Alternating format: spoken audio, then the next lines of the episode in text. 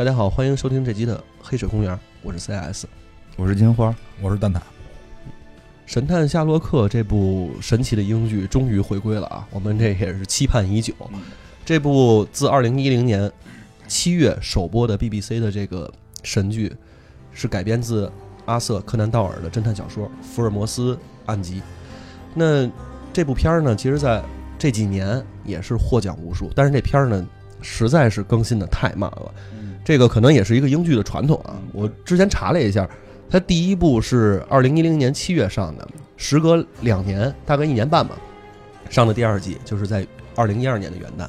然后又隔了两年上了第三季，又隔了两年，先上了一特辑，然后又终于在今年的这个一月一号正式的有一个回归。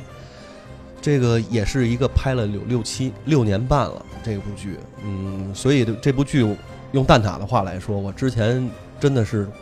跪着看的，因为实在是太珍贵了，而且每季只有三集，这也是英剧的一个传统吧，可能是。第四季上了之后，嗯，其实很多人我看网上评论啊，说这个没有之前那么好看，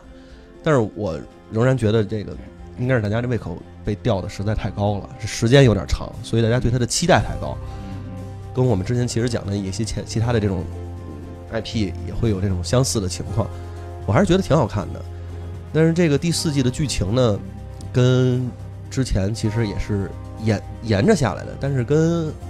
之前咱们聊跟这个原著还是有一些出入的。所以的话，今天这个第四集的，因为它刚上第四集刚上了一集，我们也不太细聊这个剧情，我们先聊聊阿瑟·柯南道尔整个写的这部小说，因为我相信我是没看过，我们还没有看过这部，我是看过他所有的电影系列衍生，但是真的没有看过这部书。我觉得咱今儿也主要聊聊福尔摩斯这个人。呃，柯南道尔呢，他是学医的，他是，当然柯南道尔最开始的时候，他学医的时候，学完了以后出来以后，他养家糊口，他的工资也只能够养家糊口。嗯，然后后来他想另辟蹊径，于是就写了这个小说。但是为什么他会去写一个就是侦探类的这种小说？这个咱们也可以说一下他的一些小故事啊。就是他之前在学医的时候，有一天他上课迟到了，然后老师把他叫住，他马上要去座位了。老师把他叫住说：“你先不要去座位，你先在这站一下。”然后说，柯南道尔就觉得可能老师要骂自己，但其实并没有这样。老师说。你应该是下楼以后，你去了哪个教学楼门前，然后从花园过来的。然后你在来之前，应该有什么事儿耽误了你正常上课，然后导致你迟到。然后他就惊了，他说：“这个怎么去知道的这件事儿啊？”老师说：“因为你鞋上的红土，只有在某一个教学楼前面的花园里才有。然后你经过花园，一定是因为有急事儿，那么导致了你迟到。那么之前有什么什么急事儿？老师就分析了一遍。然后柯南道尔觉得这个这老师很神，因为当时的时候，呃。”毕竟他学医的，跟这个刑侦类的还是完全两个不同的一个专业。然后他认为这个老师分析特别特别到位，于是福尔摩斯这个灵感就诞生了。那么他去做了一个就是侦探小说的一个写作。他真正的就是发迹也是从改行做起的，是吧？就是从改行做起的。那么那个时代呢，应该是就是维多利亚时代，是呃十九世纪了啊，是维多利亚时代，是应该是英国的一个全盛期。那个时候英国的整个经济占全球百分之七十。这就是那个时候被也被称为日不落帝国嘛。那么在那个时候诞生了这个人，呃，那故事背景是很有意思的。这个剧情一会儿咱们再说。反正这个剧就给我感受最深的就是，首先时代背景的不同，就是那个年代的人到现在，我们可以理解为它是一个穿越剧。嗯，那个年代人到现在所产生的一系列的一个对撞。嗯，我觉得咱还是先讲讲那个这几个角色吧。我觉得这几个角色其实的设定。它也都是有原型的，就刚才我们讲的这老师嘛，学生嘛，他自己，所以这几个人，我不知道在原著里边和现在我们看到的这个神探夏洛克里边，他的这个共同点啊、出入啊等等的这些东西是什么样的？其实吧，就是这个，咱们先看的这个福卷毛演的这个神探夏洛特，其实好多人会有一个感觉，说这个是随便叫了个夏洛特的名字，拍的是这个二十一世纪的事儿。对吧？都改手机了嘛，都改这什么了？故事感觉都是新的。实际上，如果说看过原著，会大概能够感觉到，就整个这个是看过的很多福尔摩斯里边跟原著非常之贴近，而且人物还原算比较好的。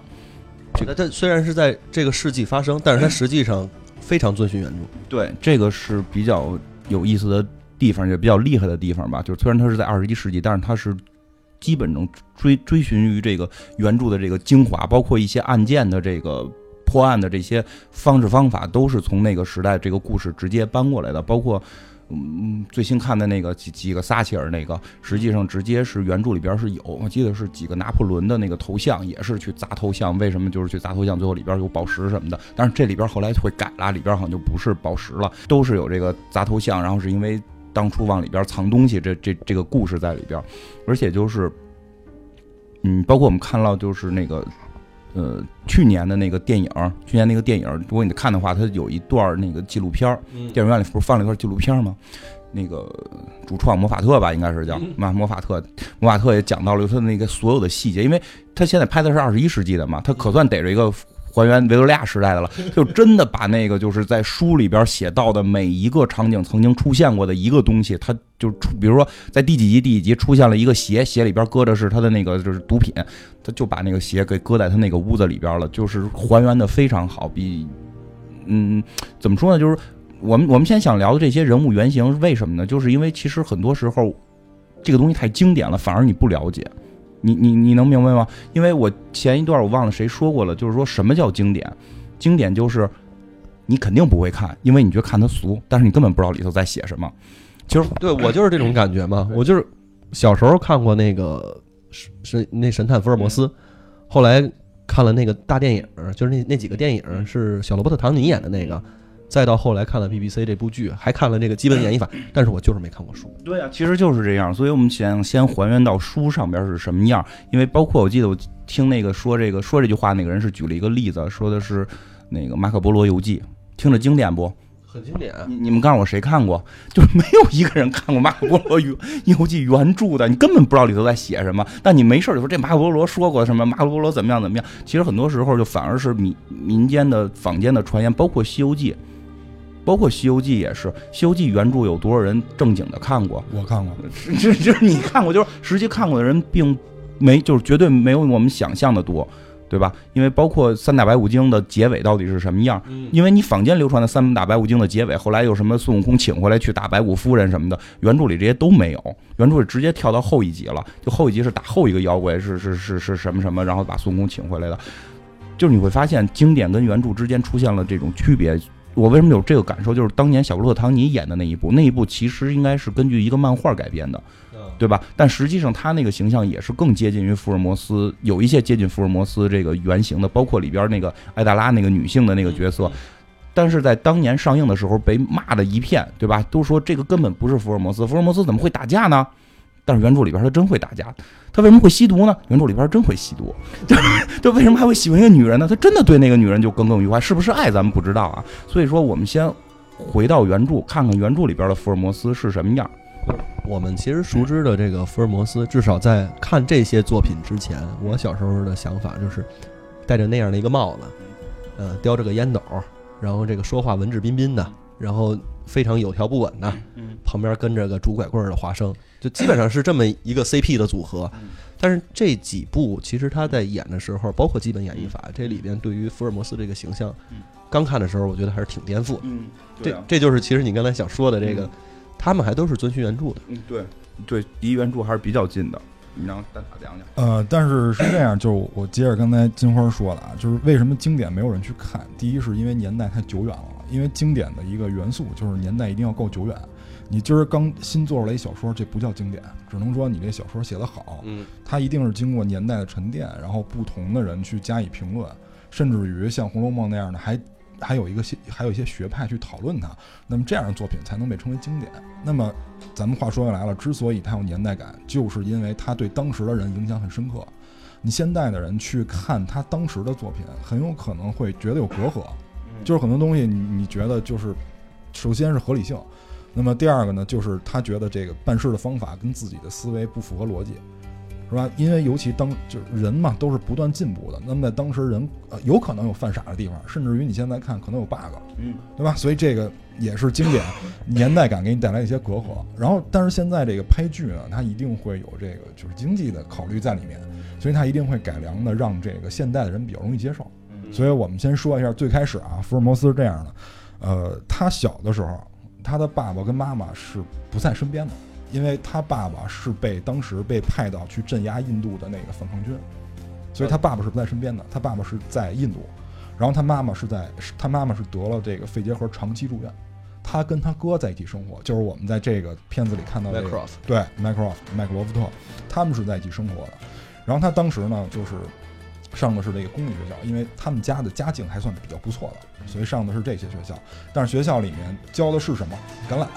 橄榄球不喜欢，他喜欢什么？化学，然后击剑、拳术，就是搏击啊，搏击、拳击这些，所以就导致他这个功夫很强。但是他用的最好的是棍子，就是这个在原著里是有明确交代的，他的棍术是一流的，就是基本上就天下无敌那种感觉。然后他会西洋剑，就是击剑，就是我们现在在那个奥运会可以看到那个击剑，其实就是西洋剑演变过来的。就其实福尔摩斯是一个武林高手，就是原著里真的是这么说。是的呀，而且福尔摩斯真正的学的专业是化学，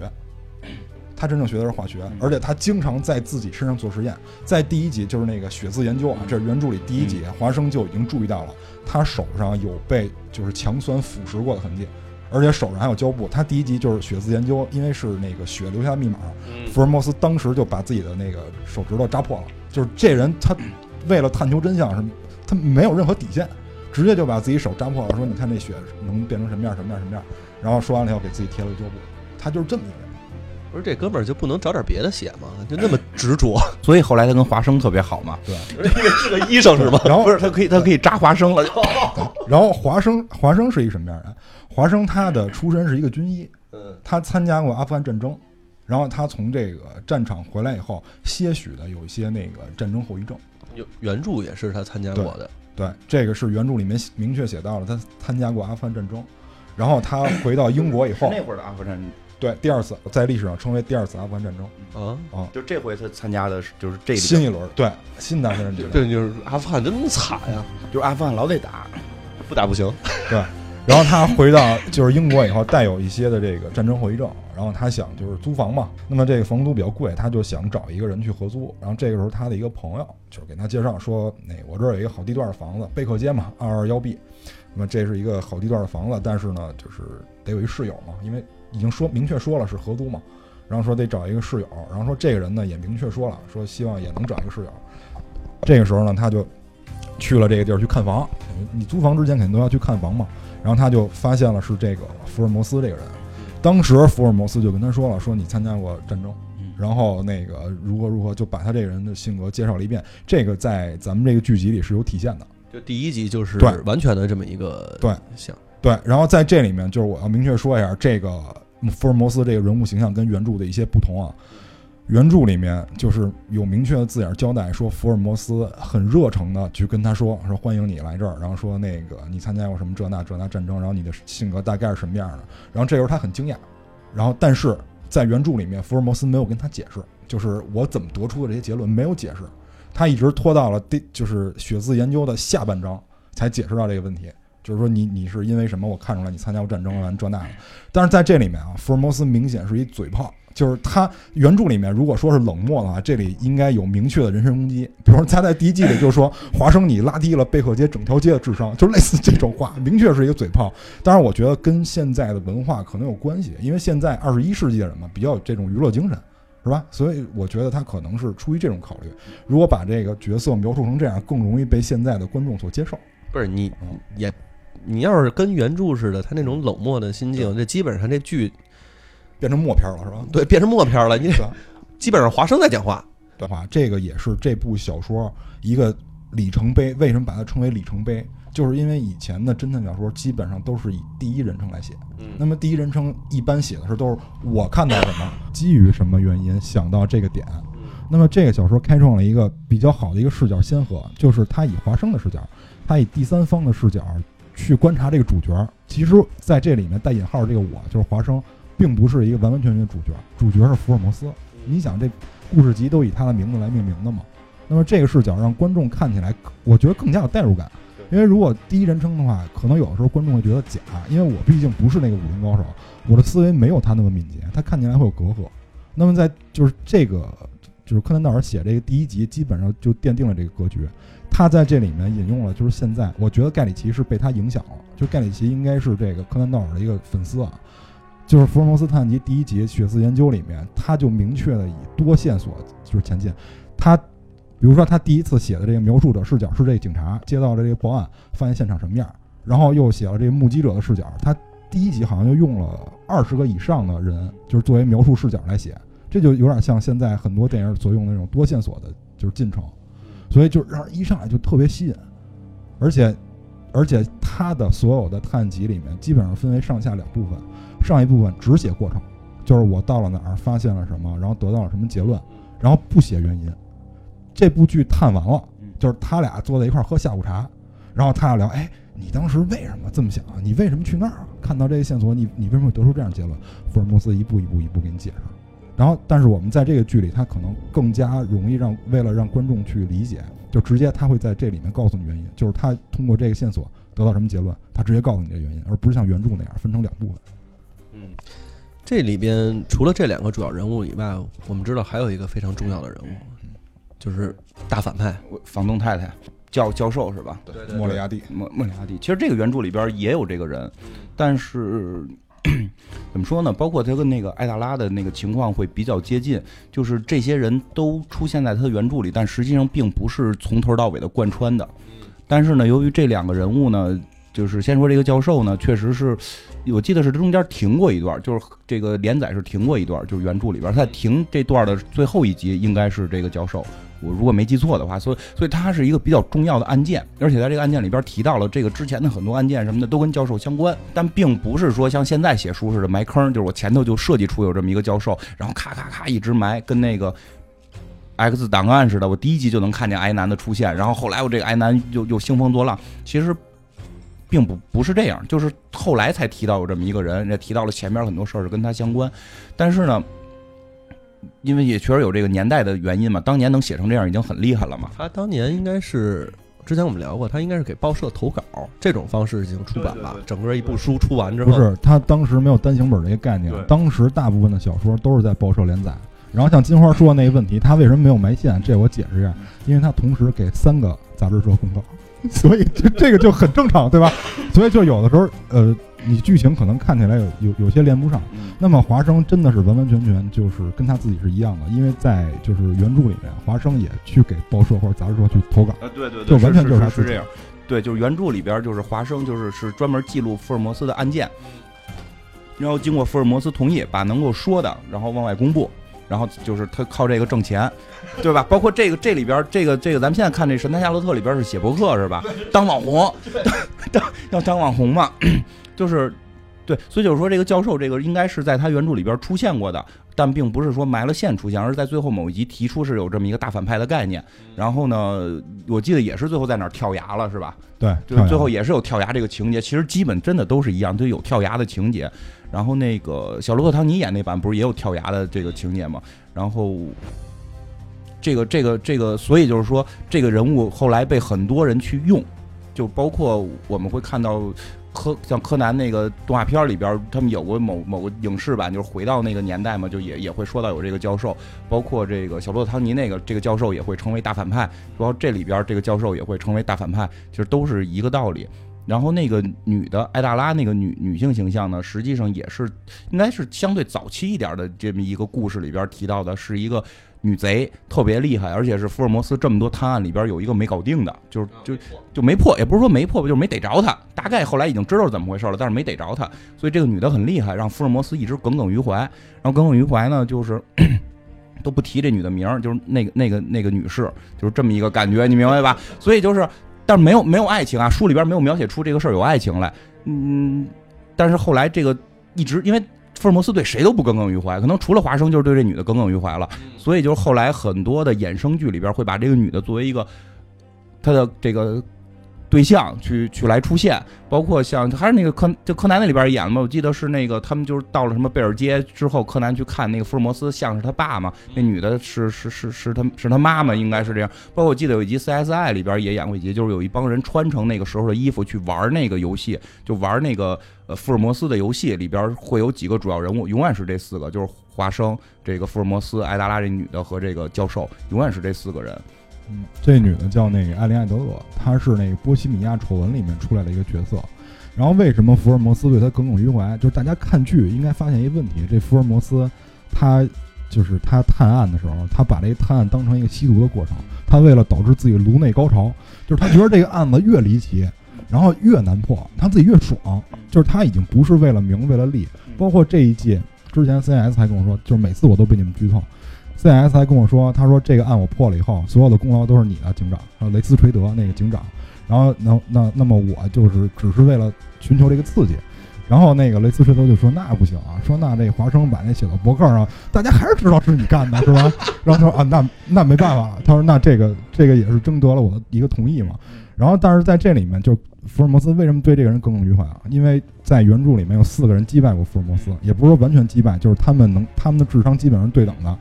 就是这个艾琳·艾德勒是其中一个，而且这个艾琳·艾德勒和这个就是大反派莫里亚蒂跟原著还是有一些偏差的。对，咱一个一个说啊，比如莫里亚蒂在原著里面，他是一个深藏不露、不显山不露水、没事儿绝对不出面的人，但是当时百分之七十以上的犯罪全是由他控制的。就是他，我昨天跟 CS 说，他就是文明版的小丑，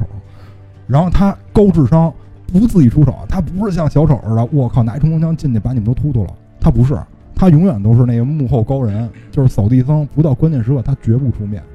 而且他也自己知道他自己这个就是犯罪情况太严重了，他不想让人知道，所以他是绝不露面的。你像在这里，他还把这个视频都监控了，说我会回来，这不是扯呢吗？当然，这可能为了让观众接受啊。然后第二个就是这艾琳，这个艾琳她在原著里面，她是一个特别特别特别独立的女人，她绝不会承认自己是谁的手下。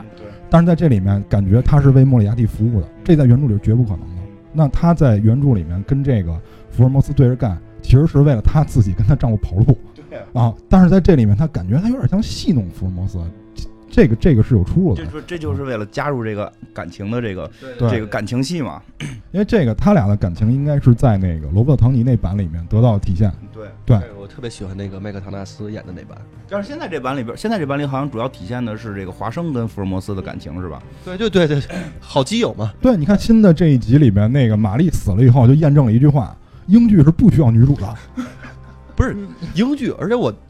一直想说，这个英剧为什么选女主，这永远都不看长相选呢？这这个这个，哎呀，这玛丽确实是我看这片儿里边的一个不是你这这心痛的地儿。这集里边讲一个槽点啊，就是他他扮演了一个老太太，我觉得他不用扮，对啊，他还在那个飞机上啊，化妆成那中东地区的那个啊，还还还戴个头纱什么的，就他平时只要不化妆出门就可以了嘛，就就已经是那样。看不出来是特工。你你们就不能看到心灵美吗？你们对女性尊重一点，看到心灵美，不要只看到外在。我们看的是影视作品，所以我们一定需要寻求这个视觉上的冲冲击。华生看到的是心灵美，好不好？而而且我们说一下，就是这个新的这一季里第一集啊，就是他用的是这六个拿破仑这个梗，但是他的情节跟原著已经基本脱离了，他只是用了这个就是雕像里藏宝这个梗。其实他，我估计这可能也是很多人认为这一季第一集就是口碑并不好的一个原因吧，就是它脱离原著有点多。我觉得，我觉得可能口碑不好，并不会是因为这个，因为大部分人应该也不知道原著是什么情况，确实是这样。尤尤其你对原著稍微了解的话，你也不会知道那个玛丽到底这个细节的情况，因为她确实是在本身原著里边就是一个几乎都没露过脸儿，只是永远就是感觉他在把华生从福尔摩斯身边抢走的那么一个人的存在。呃，不，这里边终于实现他们俩的终极愿望，然后不，你知道原著里边就是这样，就是华生结婚之后，就是福尔摩斯就非常焦躁，因为 因为那个华生就搬走了，然后然后那个后来那个他就是玛丽去省亲回娘家，然后他又回来跟福尔摩斯住，然后 福尔摩斯又很高兴，然后就这样，后来好像玛丽在原著里边好像也是死死掉了，然后然后华生就又回来了，福尔摩斯就非常开心嘛，就是就是就是你就感觉这个人存在就是一直在把华生抢走，而且华生在原著里面也有类似的表现，就是玛丽死是在原著里面空屋那个章节，就是空屋就指的是那个福尔摩斯一个人，就是那屋子很空旷嘛，就是觉得啊很孤单。然后这个时候华生回来的时候，然后他看见福尔摩斯，福尔摩斯说啊，就是说福尔摩斯既然知道玛丽已经死了，然后这里面华生就有一个内心独白啊，就是说我才就是我见到福尔摩斯那一瞬间，我才知道我妻子原来已经死了三年了。就原著原著里是有这种梗的，你知道吗？不是，所以所以他他当他妻子回家省亲，还有他妻子去世之后的话，他再去见福尔摩斯的时候，是不是像上回我们讲那个《神奇物语》里边大石先生一样？哎，回家了，终于又可以去。哎那个那个，因为因为我记得空装那个应该是福尔摩斯，就是跟那个教授决斗之决斗掉牙之后消失了三年嘛，对对，然后消失三年，然后所以那个。福尔摩斯回来了，然后华生会突然想，哦，他已经消失三年了。他消失那会儿，我媳妇儿死的什么的，这么一个，当然确实是有那么一个梗在那块儿，就是一个梗。就是英国人这个福，我不是现在才有的，那多少多少年都已经是这样了。对，而且那个我我我看有个资料说啊，就是说那个福尔摩斯就是应该是九十年代那版吧，就是那版开始就是在影视作品里边开始给福尔摩斯奠定了那个。激情的这个这个，那时候那时候就开始了。对，不是现在不不是现在这版，也不是小罗伯特唐尼那版，就是在之前的版就已经有了。就在之前电视连续剧版就演的很绅士的那个版里边，就已经把福尔摩斯的性取向开始去模糊了。呃，这这 真的是这样，因为我记原著里边也特意就说过，就是说福尔摩斯结不结婚这些事儿，福尔摩斯觉得这些都没意思，就是他就是想玩游戏，就是。在大脑之内就可以高潮，这种就他觉得女人这个那么回事儿。其实所有他在原著里边，安娜拉的感觉并不是肉体上的，就是想征服这个女人，在智力上的，因为他没他之前没征服人家。其实他不是把她当个女人来看的，对他就是在他眼里那就是一个 I Q 的一个数字，就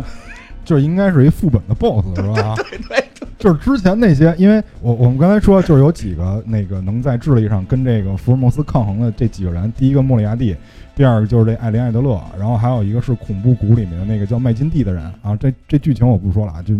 就是我们就我们就说一下这这个人，你像这个麦金蒂什么的，就是他之前破过的这些案，然后包括那个就是每个案件里边那些小 boss 那些那些杀人犯，那都不那都是小怪，像莫里亚蒂跟这个这艾德勒这俩才是团本里面的 boss 啊。就是他一直在在在追寻这个，就是一直他的终极目的是打倒这这些人。就是你看现在这个版本里边，你不觉得他跟那个教授之间也有点好像，就感觉有点不太正常吗？不是，不仅不正常，我觉得他都有点神经病了。就他一直不相信他死了。当然，我不知道这个原著里边他是不是真的死了啊？真死了，真死。对，所以我觉得这里边有这个看第四季第一集，我也我我看着人电视剧交出来挺清楚的，嗝屁了的。这怎么不能相信？他还没死。没死，他怎么能死呢？不是死了，我怎么办啊？电视剧这个我不知道，就原著里莫里亚蒂是死了的，而且他这里面就是很多情节，我们还延回上一个话题啊，就是他很多情节改的特别好。你比如说像那个原著里面，福尔摩斯跟莫里亚蒂就是肉搏，然后跳到悬崖里面，然后这里面福尔摩斯是跳楼，然后在原著里面，福尔摩斯跳崖的时候是用他的那个拐杖勾住了悬崖的一个峭壁，然后在这里面他是攀了一个绳子，然后跳进了某个窗户里。就是基本是一致的，你会发现，就是同一个情节，我们不用古代元素，就是用现代元素也能表现得很好。包括过去像那个时代，呃，那个时代电报，电报有一外号叫维多利亚时代的互联网啊。那么在那个时代用电报，然后写信，我们现在用的是什么电邮，然后就打电话，这些都就是虽然说元素被更替了，但是你会发现，就是如果情节一致的话，这故事还是很精彩，就是这个事儿说的还是很有意思。但是就是罗伯特·唐尼那个，因为刚才金花也说了，改编自一些同人作品，所以他涉及的这个就是探案集里面的故事也比较多。但是你看这个美国人跟这个英国人去讲，我发现这里有一特有意思的事儿。你发现这个，呃，大侦探福尔摩斯就是盖里奇这版，你会发现除了这个主角好像都是英国人，对对吧？对，导演盖里奇是英国人，然后裘德洛是英国人，就是演华生这是英国人，一堆英国人包着一个美国人。然后，然后这个，然后这个英剧就 BBC 就是一水英国人，但是你会发现同一个角色，英国人跟美国人解读方法是不太一样的。就是我觉得罗伯特唐尼那个，他可能更多的有点像黄老邪，就昨天我跟 CS 说的，就是有点像黄老邪。然后这 BBC 这个福尔摩斯有点像这个欧阳锋，你感觉 是不是？但是这里面他没有没有吸毒啊，他只不过用那个尼古丁贴代替了。然后包括他这里面没有烟斗了，也不戴鸭舌帽。这里边好像就是。这个福卷毛这版吸毒吧，吸毒吸毒。吸毒，包括他那个穿越也是因为吸毒，包括这这一集里上来还说嘛，说毒戒没戒的问题。对他，他至少应该是吃类似于 SLD，就是摇头丸什么的，反正这种。原原著里边我记得是杜冷丁吧，应该是。对，原著里应该好像是呃可卡因，可卡因，原著可卡因就是，反正我记得是硬毒品。因为因为这个也是一个年代的问题，那个年代没有毒品这个概念呢，就是说也不是说没有毒品啊，就是对这个东西的认知不是那么强，不是说你是毒品你犯罪，这个是绝对不能碰的。所以在很多影视作品里，就是这种小说作品里边也是相对放宽的，只是那东西不太好。但是为了让这个人的形象更丰满、更癫狂，这种就给他加入了吸毒的这个这个情节。所以原著里边其实本身他就是吸毒，嗯，对，他就吸。但其实吸毒这件事儿对他来说就像加了个 buff。嗯，对对，差不多就是可以让他更亢奋嘛。然后那个应该是在九十年代咱们看的那版那个福尔摩斯，其实咱们好多人的对福尔摩斯的印象是来自于那版，就戴个礼帽的那个，对吧？大鹰钩鼻子戴个礼帽那个人，就是那个人演的非常好，特别绅士。他那版可能是考虑到了当时给一些青少年看，就把所有的福尔摩斯的反向的东西都砍掉了，比如吸毒，比如打架这些东西就都砍掉了，所以给我们了一个，但是那版比较成功。所以给了我们一个比较深的印象，就福尔摩斯是个绅士。对，那个年代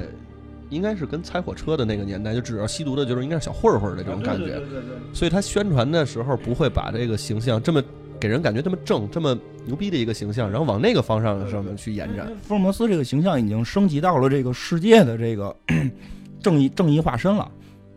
对，世界的正义化身，世界的 IQ 化身。对对对。福尔摩斯应该是完成了我们传媒界的一个终极目标，就是他这个名字已经整个代替了侦探这个职业。一说侦探，就第一印象一定是福尔摩斯。但是福尔摩斯诞生在那个维多利亚时代，那个时代英国全盛期嘛，刚才我们也说了，所以大家就是对这个就是吸毒这种事儿不会太在意，就跟金花说的似的，它的年代存在于那儿。那么那年代不光是他，很多达官显贵都会去吸毒，这就在上流社会认为很正常的一件事儿。在原著里面，就是确实金花说九十年代那个还原度很高，因为原著里面按那个华生第一视角是这么描述，呃，福尔摩斯的，就是六英尺，就是一米八，一米八多，然后特别特别消瘦。那么那个那个人跟这个卷福都做到了，然后鹰钩鼻子就是很明显的鹰钩鼻，下颌是方的，而且是往前凸起的，这个卷福没有，呃，但是那九十年代的那个演员是有的。然后他长期去戴那个鸭舌帽，所以就然后穿那个呢子格的风衣。就这个就导致了大家现在你只要这么一穿就是侦探，然后一定会叼烟斗，对，拿拿一个烟斗拉着小提琴，对，这这个这个年代是没有，就是这个现在这版的这个卷福打造的福尔摩斯这些标签是没有的。呃，拉小提琴是有的，就是拉小提琴是有的，但是鸭舌帽、烟斗没有。他是自己本身在原著里面就会拉小提琴，对对对，就是华生给他列了一个技能表，里边有一项会的就是小提琴，类似于天文什么的，基本属于不会。然后也曾经问过福尔摩斯，就是你好歹知道九大行星好不好啊？他说这件事跟探案有关吗？就我的大脑容量是有限的，就是那会儿提出这概念很有意思啊。就是说知识这个东西学到一定程度就学不了了，我学了它我就会没地儿学别的，所以我认为这个东西跟探案没关，就让它再见。我要留下东西来记录别的知识。不是这事儿，正好这聊一个相对题外话一点的。以前我觉得咱小时候都没觉得说这个人的脑容量是有限的。对啊，我觉得这随着岁数越来越大，我最近发现我这个记忆力真的是直线下降。就是你知道的东西，吃点药吧。就是你们那个有吗？可可可以直接订到吗？行了，别假装插广告。弄的人真弄得真跟我们做广告似的，就是就是对，就确实是，就是小时候没想过脑容量这问题，觉得技不压身，学越多越好。但是福尔摩斯这个我觉得特超前，提出这么一个，就是我有脑容量的问题，就是这也是作者一个牛逼之处吧，就是他提出这个概念，然后同时演绎法，就是演绎法这种探案模式也是柯南道尔在小说里面首次提到的。他在《血色研究》这一大章里面，第二章节名字就叫演绎法，之前那些探案小说都没有。就是他会模拟那案件发生的这种过程，演绎法嘛。然后，但是在新的剧里面，他们又加入了一个新的概念，叫做 Memory Palace 吧，就是记忆宫殿，对吧？就是每次福尔摩斯探案的时候，他会去站在一个屋子里，然后打开哪个打开哪个门，就会看见那个就是当时那些线索，然后自己去分析什么的。我觉得这个应该是这部剧就是改良小说，又提出这新的概念，也是一个比较好的点。那个我怎么觉得好像在哪个 TVB 的剧里边看过呀？是是是是有类似的，是叫什么来的？那个男的，TVB 里边有。我觉得《地狱宫殿》那个不是瞎说，那个真的是一种就专门强化记忆的一种训练方法，那个是真有。所以说这个不是新的这个福尔摩斯编的，而我我我我也记得我是看哪些书的时候有说过，就是你记东西这件事情，如果你单纯的，比如说我想记这个人，我就记他的名字，我就反复念他的名字。但如果你把它跟某一样你自己特别熟知的东西连接起来，就跟他那个记忆宫殿也是大概这意思嘛。我出了家门口，我可能看到了一，我经常我知道我们家门口有垃圾桶，有电线杆，我把这人的名字跟这东西连接起来，也许我就能记住他了。我要是反复念他的名字的话，我真记不住。我现在就面临这样的问题，现在接触的人越来越多，我这永远见着人就，您姓，您是，我我觉得你跟我们的节目可能快要说再见了，就是你已经记不清东西了都。你说，你你你是不是被回收过呀？就可能可能可能被格式化过。哎，这扯扯远了，就是反正就是，但是说起来也挺逗的，就是柯南的这个柯南道尔写这个书的时候写的这么精彩，包括提出这么多先进的概念，但实际他自己并不是特别的喜欢。这个是很很逗的啊，就是他不喜欢这部小说，他喜欢，但不是最喜欢。但是他他最喜欢他自己后来写的一个，因为他参加过，他也应该参加过战争吧，我记得。对对，因为他是那个华生的原型，所以他特别想写一个关于战争的，就关于大的，就类似于战争与和平，就就类似于这种大部头的这种题材的这么一个书。然后他也写了，然后反正也出版了，也没人看。然后呢，大家就看了这书，就给他写信，你能不能还老老实实写福尔摩斯？就。所以他就福尔摩斯中间停过，后来又重新写。所以最后他发现，他他可能每个人天赋不一样吧，就他真的是写这个东西的天赋比写那种大部头啊那那种的天赋要强得多得多。所以就是他自己也怎么说呢？就是说我只不过是想写一些小品，但没想到我的小品成了世界最著名的作品，而我内心想去写的那个大部头的东西反而没有成功，就是无心插柳是吧？啊，对。因为我看他确实，他不光写过战争类的小说，他还写过科幻小说啊。就是让我想起了倪大师，你知道吗？就是当时我在我看这个原著的时候是在中学，然后在中学的时候，同时会看的一部小说就是倪大师写的《卫斯理》系列。我会就是我当时感觉这两个主角特别特别接近。你会发现卫斯理也是那种，他跟福尔摩斯最大的特点就是最接近的好奇心旺盛，就是他一定会比别人的好奇心多好几倍。就是这案子越难，就这件事越离奇，我越感兴趣。武林高手，对，是吧？吃穿不愁。你想他哥是那么重要的一个角色，他哥在原著里面说的是什么？说的是你看见他就相当于看见了英国政府。嗯，就是后来有人分析原著啊，就是说他哥在当时的角色应该是内阁的秘书。嗯，就是所有的那些国家机要的事儿，全部由他哥，就全部会过他哥的手。而且他哥在原著里是个胖子啊，对，之前没说这个，他哥在原著里是个胖子，特别胖的一个人。然后在这部戏里，在第一季里，他哥也是个胖子，因为他跟福尔摩斯打赌。他福尔摩斯说：“你吃三年零，就是吃三年甜食，你就会死。”他哥说：“我不可能死。”然后就打赌，然后变成一特别胖的人，然后马上就减肥，减肥成功，变成一特瘦的人。这也是相当于向原著的一个致敬，同时告诉看官吧，这个戏现在已经是二十一世纪了，不是那个维多利亚时代了。而且在就是之前，我记得咱们做那个就是意大利，就是说那但丁密码什么的那些啊，没有但丁密码啊，是那个。达芬奇密码那期的时候说过，就是这些艺术，因为文字跟画这些都属于艺术品嘛。那么艺术其实跟经济是息息相关的。你经济腾飞的时候，往往也会把艺术带动起来。就比如说像，呃，当时维多利亚时代就是经济那么全盛，它带动了一批相当好的那些作家，比如勃朗蒂的那个《简爱》，然后，然后，然然后那个，还还有对狄更斯，狄更斯也是那个年代，对吧？就是很多非常厉害的这些作家都是在那个年代诞生的。然后你像他，你像那个年代诞生的作品，会影响，就是影响我们现在的作品，影响也非常多。就是包括福尔摩斯，我们在很多东西里都能够看到，就是对他的一些借鉴，就包括现在国剧都是。对我们觉得这个。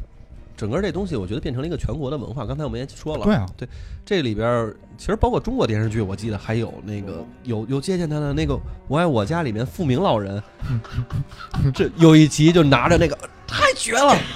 是我记得我记得是吧？那好像是看的就是福尔摩斯，就是说这个破破案的。能手，然后他还在家里边模拟那个破案现场，告诉说其实那个人其实其实就是真的挺多东西都是源自于福尔摩斯，反正最著名的就是柯南嘛，嗯，就是你听名字就听出来了，为什么叫柯南？第一集里边就明确的讲了，就是他去那个，就是他缩小之后，然后他问他叫什么，他不小心把书都给弄倒了，看到两本书，一本是福尔摩斯，一本是那个日本的那个科幻的，不是那个。那个什么作品，日本的那个破案的作品嘛，那个福尔摩斯的作者柯南道尔，然后另外那个日本最最厉害的那个推理小说家叫江户川乱步，嗯，现在每年还有乱江户川乱步奖，就是专门给这个给推理小说颁发的。日本哎，挺逗，日本对这个其实日本真是学这个学的是最狠的，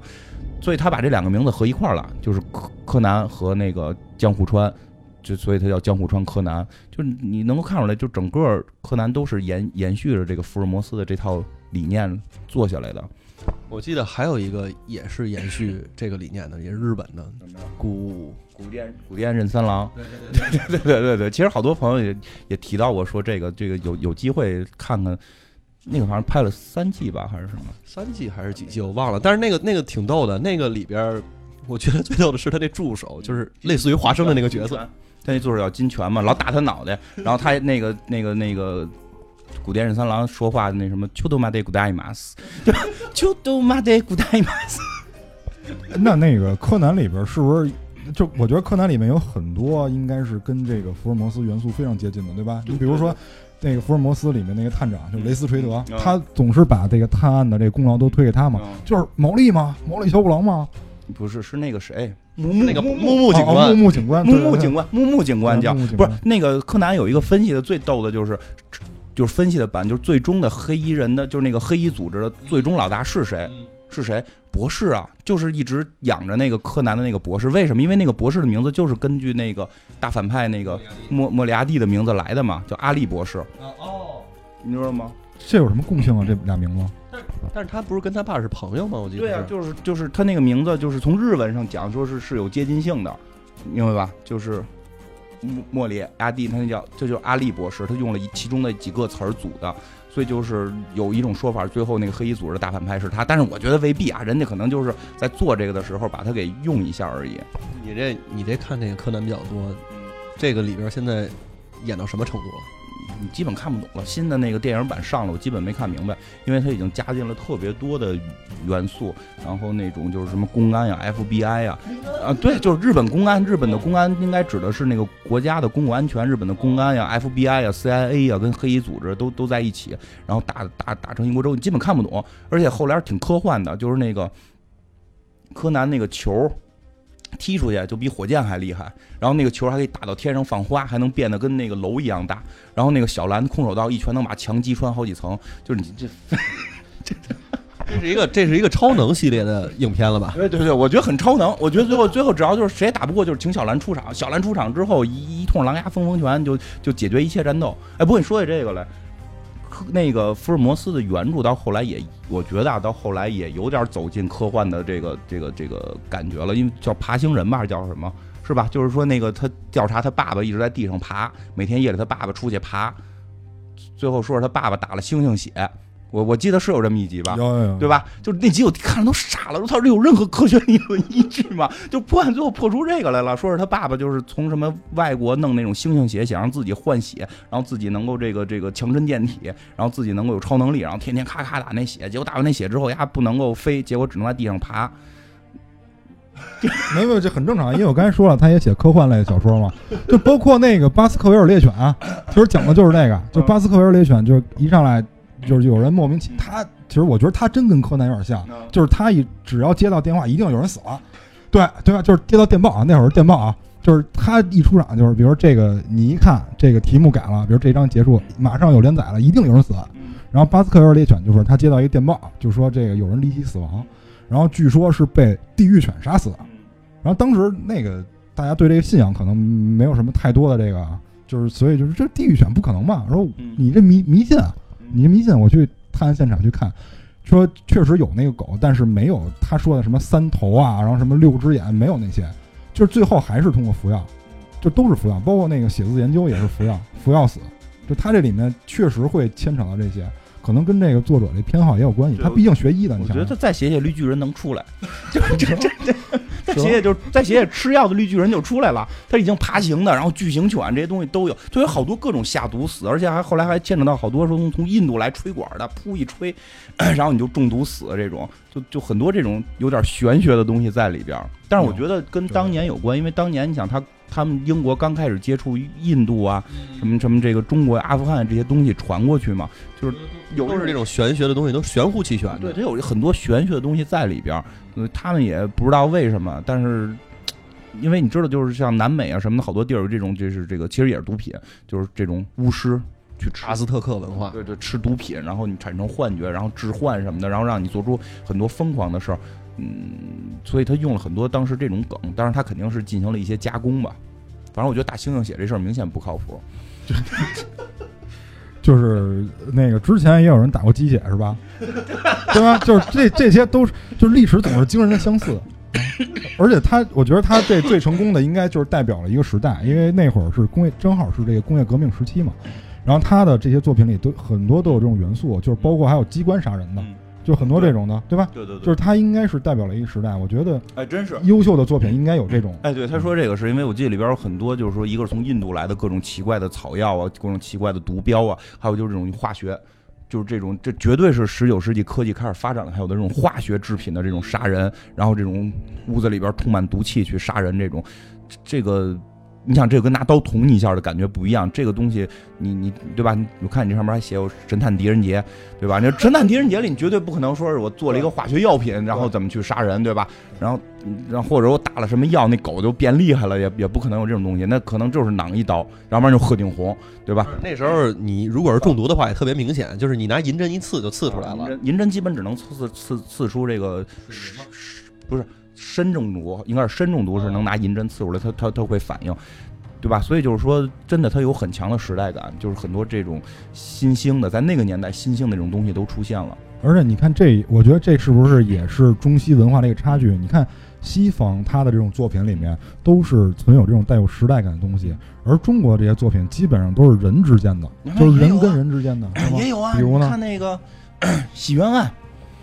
蒸骨三宴。对吧？也有蒸骨头，咔咔蒸那种，就是 也也有也有。但但但是，我觉得大部分还是存在于就是人勾心斗角吧。嗯，就谁玩谁了，谁套几个圈玩你是这种。那个，不过说起来，说起来就是那个破案这个事儿，破案这个事儿，就是中国确实也还有不错的，就是真的是洗冤录，就是那个叫叫什么来着？致宋词吧。CSI 里边第一季里边就其中有一集，就是他们讲那个地上有就是蛆，然后用那个尸体有蛆，用蛆来界界定时间，结果界定出时间来之后跟那个案件对不上，所以那人无罪释放。然后后来那个那个老大 Grayson 就重新去做这个实验，说发现因为裹着毯子，而且同时那个地点的温度重新做了一遍，发现那个由于裹毯和和这个温度什么的，那个虫子的发育时间是不一样的。然后那个就拿这个。证据准备去重新打官司，然后后来他那个女助手就跟他说说，这但法律上这件事儿已经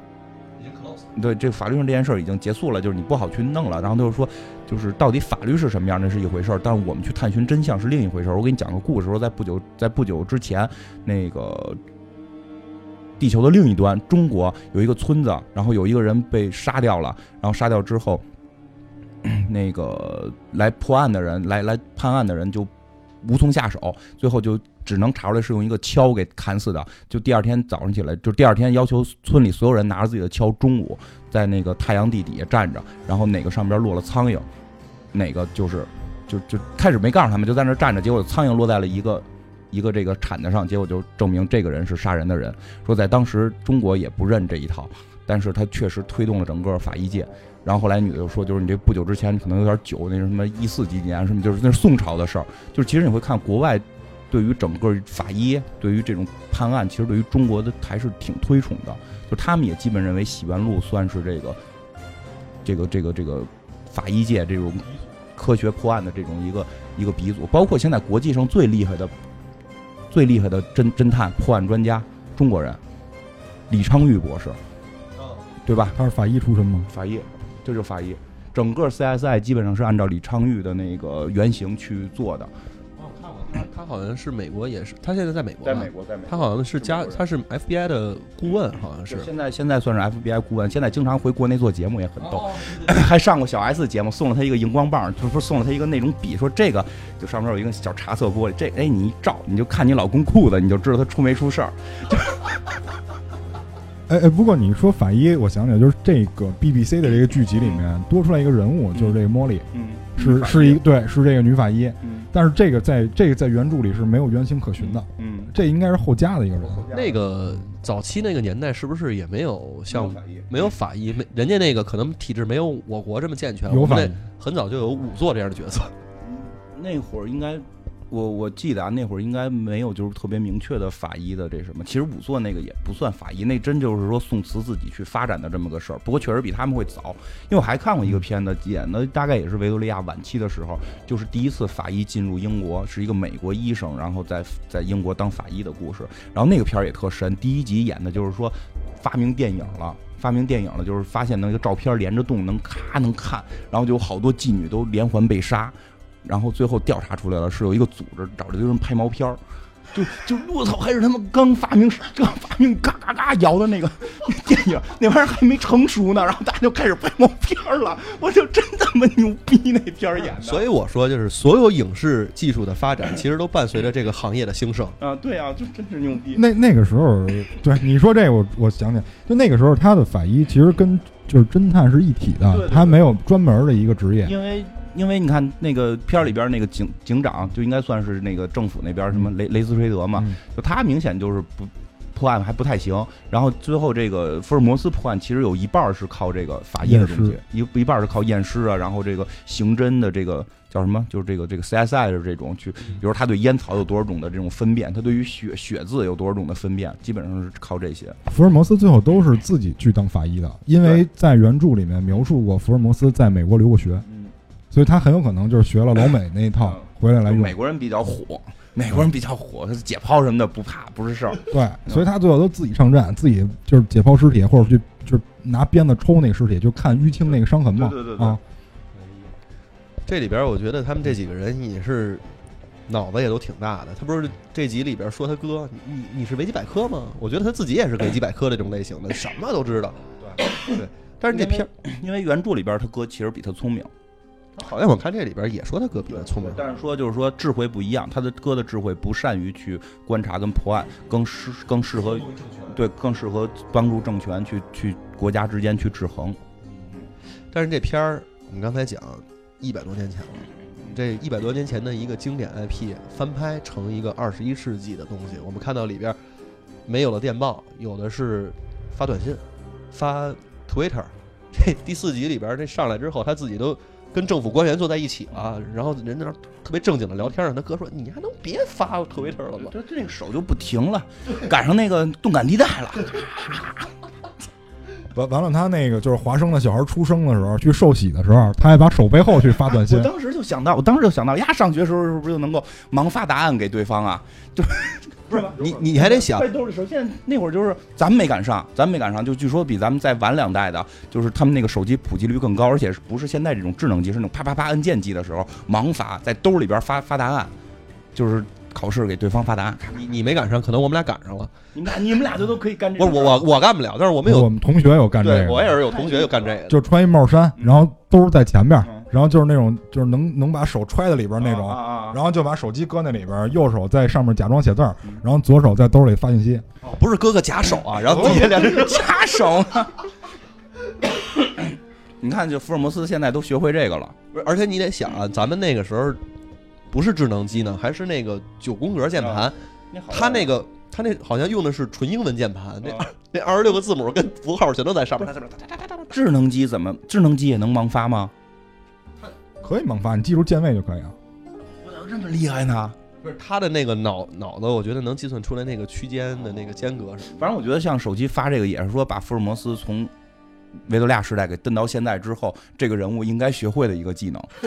真的是这样。我觉得他应该会，应应该会。就是他这个片儿虽然说就是有隔了一百多年，但是他这些人特别合理，嗯，就是他完全具备现代人的所有的素质，嗯就是对吧？收发信息，然后就是这个知道就是去打车了，就别跟以前是坐马车或者自己骑马了，懂得打车，完了懂得去，而且他这里面我觉得这个福尔摩斯比原著里面圆滑了一些，嗯就是他也知道什么时候不不该说话，然后对吧？就是有有这种东西在里面。不是这里边还有他那个，我觉得这集这第四季第一集也挺逗的，给那个 Mary 那儿解释了半天，我为什么能分析出来。你直接到了这个地点，分析了特别半天，但是实际上我都都是逗你的，我就给你上面安了一跟跟踪器，你知道吗？不是这一季上来一直在这样嘛，就一直在一直在咔推推推理半天，然后说真的吗？不是我骗你呢，就就现在一直这样嘛。然后包括那个最后跟华生说什么，华生说真的吗？都是我顺嘴说的。就现在他已经有点贫了，我觉得。他他那个语速，刚才我们讲，他也变得超快。跟华少一样嘛，就是他他俩可能一个学校毕业的嘛，对啊？是吧？就是语速非常非常快，而且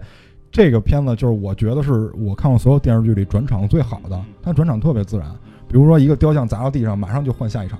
然后这里面还运用了大量的这个双话铜镜，就是比如说他在发短信的时候，你人物在左侧，然后右侧就是手机屏幕，然后包括雷斯崔达给他描述案件的时候，直接反光镜里就出来这个录像了啊。这反正那些短信我觉得都有点看不过来，特别快，咔咔咔特别快不。是绝对看不，但是我觉得字幕组太贴心了，嗯，把所有的短信全都给你翻译成了同样的，做成同样的 layout 给你搁在上面。是吗？我看这版不是，我发现你们老能看着比我好的版本。你都哪个？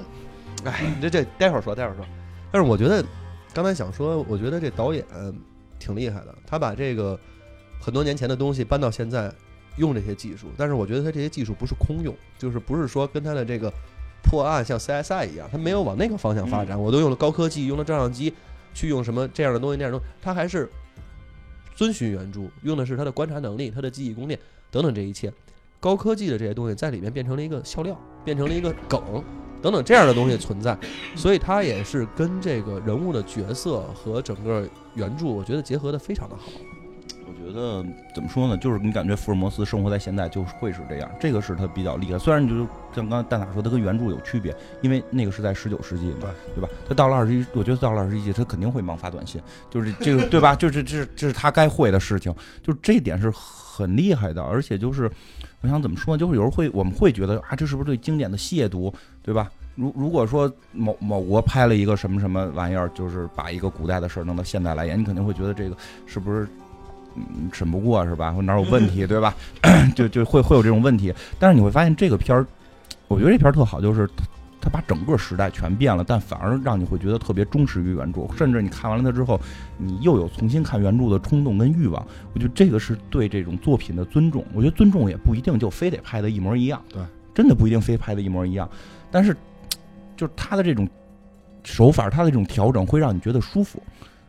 你嗯，我想举个例子啊，比如说，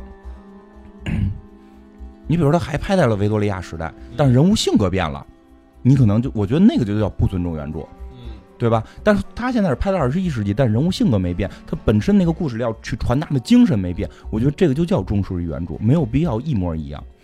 他不是那个大电影拍的，不就是回到十九世纪了吗？嗯，对啊，对，然后那个时候确实看起来跟现在的戏是两个感觉。嗯那个就因为它本身就是按电影拍的，这个只是三集的迷你剧嘛。嗯然后那个就会让我感觉到他跟那个罗伯特·唐尼演那个有点接近。嗯，罗伯特·唐尼演那个比较怪，但是就但是没有嘴炮。这个我就 纯嘴炮，我靠，逮谁骂谁，你受了吗？还说大就是说说说人类智商都不行，后来觉得自己说太过分了，说啊大大多数人智商都不行，对吧？就是玛丽问他的时候，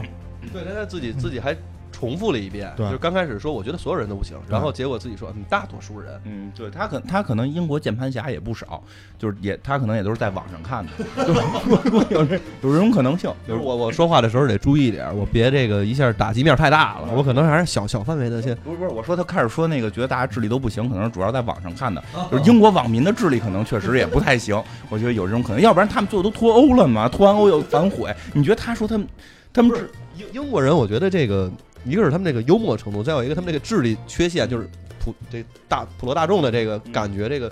我觉得他们那个不会因为华生一个人把他们整个这条街的这个智商拉下。不可能不可能，华生应该是那条街里最聪明的。这我也华生肯定没没投脱欧，我觉得 不是就是就是这影视作品的这种转变，我觉得就是这个怎么说呢？就是这个你说是老这个老酒装新瓶也好，是怎么也好，效果在这儿呢，就是好看。而且就这种情节，就是就说个可能比喻不太恰当的啊，真的就是看这个的时候，有时候会让我想起一一骑当千来，一就一个日本的，你看你看过的吗？是那个呃那个高仓健那个不是不是。哦，那是千里走单骑，不好意思，一骑当千就特别傻的一个动画片，就是三国的人都投生到了那个，是不是女版的吗？是那个吗？对对对对对有男有女有男有大胸那个啊，对，其实我就觉得那个片儿不次。虽然我很喜欢中国的文化，很喜欢三国什么，但我觉得那个不次。而且我我看了，我我没全看，我看了一点儿，挺感兴趣。他就是讲一堆人转世到这个日本的这个高校了，然后这嗯对对明白吧？然后打着打着家衣服还还有都给打没了。暴衣，对对对对对，就是就是他明确的告诉你我不是原著，但我里边，但是他很逗的是里边那些情节，比如吕布跟貂蝉，比如曹操跟郭嘉，就就就对吧？就是这里边那些关系，他用另一种转换性别也好，是什么也好，去给你展现出来了。我觉得没有没没有问题，挺好，是另一种的表现手法。但是可怕的就是害怕的是什么东西呢？我害怕的啊，我害怕的是。还是发生在那个年代，还是这帮人，但干了一堆让你觉得缺心眼子的事儿，就那个是让我非常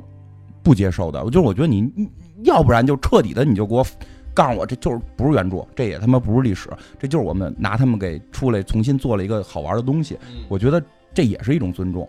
就是你还是发生在那个时间段，但整个剧情就比原来那，就《三国演义》这个剧情已经，你还有什么可挑的吗？尤其像赤壁之战这种一环一环透一环，这个对吧？这还有什么可挑的吗？您还在弄出几个兔子来，这也就就没没有什么实质意义，对吧？你在那会儿你弄出诸葛亮跟周瑜这个激情来，我觉得也兴趣不，因为福尔摩斯本身人那个原著里边，刚才蛋挞讲了，就是有激情成分在，而且通过这一百来年的演化，从从几十年代之后，就有人再往上里边去加这个激情的戏份了。这个文化是到这儿了，对吧？你要是想弄那个激情，我觉得其实我觉得周瑜跟诸葛亮有激情挺正常的。你跳回来，跳到中国某高校，这个都是他们转世了，是吧？对吧？或者你来一女版，你来一女版，诸葛亮变了，周瑜没变，然后这俩人怎么着？就是你彻底告诉我这是假的，然后你爱怎么玩怎么玩。其实怕就怕你看似是真，实际是假，这个就有点不太尊重。就我觉得福尔摩斯这个点是做的比较好的。我已经跳到二十一世纪，你说这个挺在理的，因为就是。你刚才说这些作品不都是日本的吗？嗯，就是日本，应该说它有一个特别大的特点，就是他特别喜欢偷人东西，然后把这东西改到极致。对，对吧？不是光不是光这些，包括科技类的，比如说发动机，是吧？其实它那个就是天籁那发动机不就是超宝马的吗？然后它只不过给改到极致，然后连着获奖获了十年。就是他们这个民族好像就有这种精神，然后拖完了我改，拖完了我改，他就把这样改的挺好，对，发挥到极致。嗯，就就这样。然后就是你刚才说尊重这个，我觉得。也特别符合我的一个观点，就是你像他们这种的，就是你要么就是人别变，就是精神别变，然后你你事儿变了，或者你就纯粹告诉我是假的。然后就是有些导演吧，就是老是打着这个致敬原著的这种幌子。我觉得你最好致敬就是你这种人，你你别致敬，就是最好的致敬，就是对人原著最好的这个尊重，因为你水平没到。说白了，我觉得昆汀说的最逗的就是别老说我在片里致敬谁，我他妈是编不出来了，抄的人家，我就实话实说挺好。对啊，就就我们也希望这种实在的人越来越多，你别打着这个致敬啊、尊重的幌子去圈钱。对啊，你说喜欢盖里奇，我们拍了一个盖里奇那样的片儿就。也没什么不行嘛，对不对？喜欢拉拉快跑，用了拉快跑的镜头，我觉得挺好嘛，就特别厉害。我想起有一点来，我前两天听那个郭鹤鸣讲，他说的这辈子他一定要说一个相声，叫这个不是相声，就是这个评书，是叫什么三国？什么忘了什么三国了？是模板三国还是什么三国？就实际上在中国传统的艺人就有这种改变，就是，呃，他说他就说那个还不是，他讲了另一个例子啊，他讲另一个例子，就是说。在传统艺人里边讲三国，实际上是有过一个版本是翻新那个什么的，翻新蜀汉的，就是说在那个阴间里边打成一锅粥，然后最后这帮人过来去判案，就是谁输谁赢，给他们重新定。比如韩信，就是你你你你这个是等于让让刘邦他们家给给宰了嘛，所以就是刘邦欠你当王，你回去转世当王，所以好像好像是那样，他转世成了曹操，所以他要能够篡篡汉。你明白吧？就是把每个人都还都还原回去了，好像是项羽是还原到谁呀？好像忘了，反正是是关羽还是谁？项羽好像还原到关羽，就是他有这个有转世投有转世投胎。但是为什么这样？就为什么曹操篡汉？因为汉朝对不起这个韩信，对吧？就就就就里边有这堆乱七八糟的这个这个梗在里边。其实我觉得这也是文化。那你说他们真转世了吗？绝对是瞎扯淡。不是那个，我还听过一个说是斩白蛇嘛？啊，对，斩白蛇，斩白蛇那不是也是篡汉吗？对，斩白蛇那个是王莽，王莽篡汉嘛。其实这些古人都会编，他也是穿越，他也是这个这个胡扯，但是会让你觉得合乎逻辑，就比较有意思，对吧？因为正好那个斩白蛇是人史记里边都都都记了的东西，然后你拿出来去编嘛。你别那天说变成了一个宰鸡，就史记里记的是这个刘邦起义斩了条蛇，然后所以在这个。中那怎么讲来说，长了条蛇，然后后来他往前走，看见蛇他妈了，然后蛇他妈就说：“你把我孩子给那个宰了什么的。”他说的，就是什么，就是我到时候会还你什么，对吧？说是什么时候还？说到了平地，我们在山上等我们到了平地还你。所以是最后是一直汉传到汉平地的时候，有一个叫王莽的人，就是蛇嘛，王莽的人去篡汉，再把汉给中间断了，来报这个报报仇，因报一件报报被断的仇嘛，所以断了中间断了几年。就是，其实这就是编的，胡编的，愣编的，但是编的就很有意思，文化联系的很好。我觉得就是我想看到的是，可能有一天我们真的是编到就是这帮人，你比如说什么刘邦、项羽这帮人，你别别别是穿越转世，转世到现在了，转世到现在是一个商战片儿，哎，还带几个性别反转。我觉得咱们国内其实还是有这样的作家的。我知道有一个，也不算现在不算，不知道算不算是 IP，有一漫画。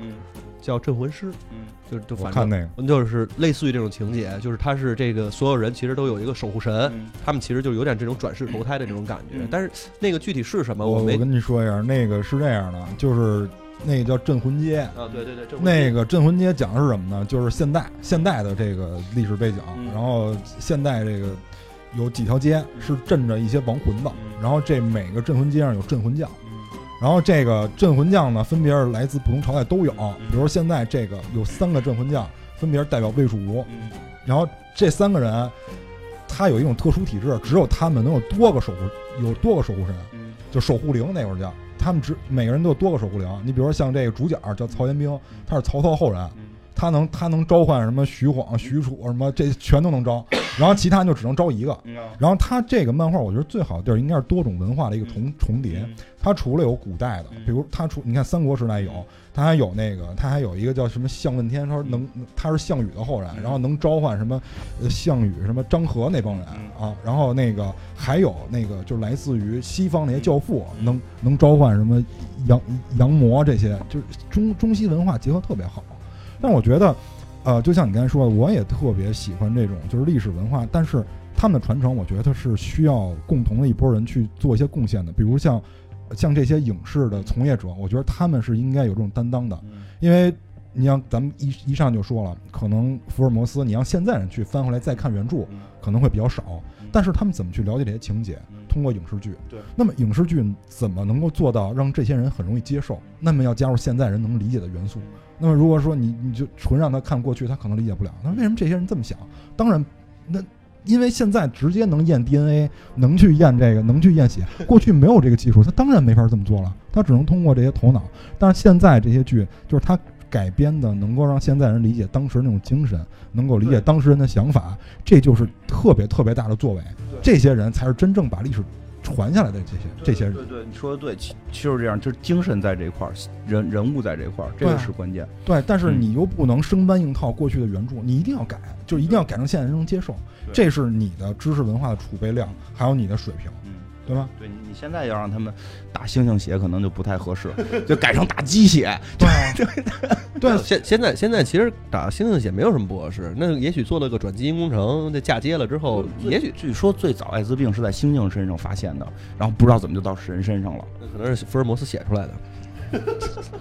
反正这个，反正反正我觉得就是，就这些影视作品，有时候也是我们跟一些经典作品联系的一些纽带。对，就比如说像之前我们做那个卫斯理那那个的时候，你像卫斯理一直在国内不是特别火，那么是因为可能很多人比较现在节奏比较快餐化，他不愿意去看字书也好，还是不愿意什么样？但是如果你说他拍电视剧，因为之前拍过电视剧嘛，罗家良版的，然后刘德华版的电影都有。那么这些我觉得是让这就是让现代的人，因为他那个电视剧跟电影是八十年代、九十年代的，对吗？然后他那个作品是六十年代的，那会儿你想，香港还是英属呢，九七年才回归的嘛，那么不接受很正常。那么如果我拍成影视剧，那么是不是更容易让现代人所接受？哎这个文化是不是就传承下来你？说真是，其实应该拍一个二十一世纪的这个、这个卫斯理，真是重新拍，然后都是有高科技了，对啊，那就不一样了。因为现在的人他能够接受这种视听艺术，然后我们的技术手段又足够成熟，能够展现当时无法展现那些就是嗯小说里描述那些东西。那么这个我觉得就是一个纽带，就是一个影视从业者应该有的一种良心吧。我觉得应该是。行吧，那咱们今儿也聊的差不多了，今儿就这样，拜拜。拜拜。再见。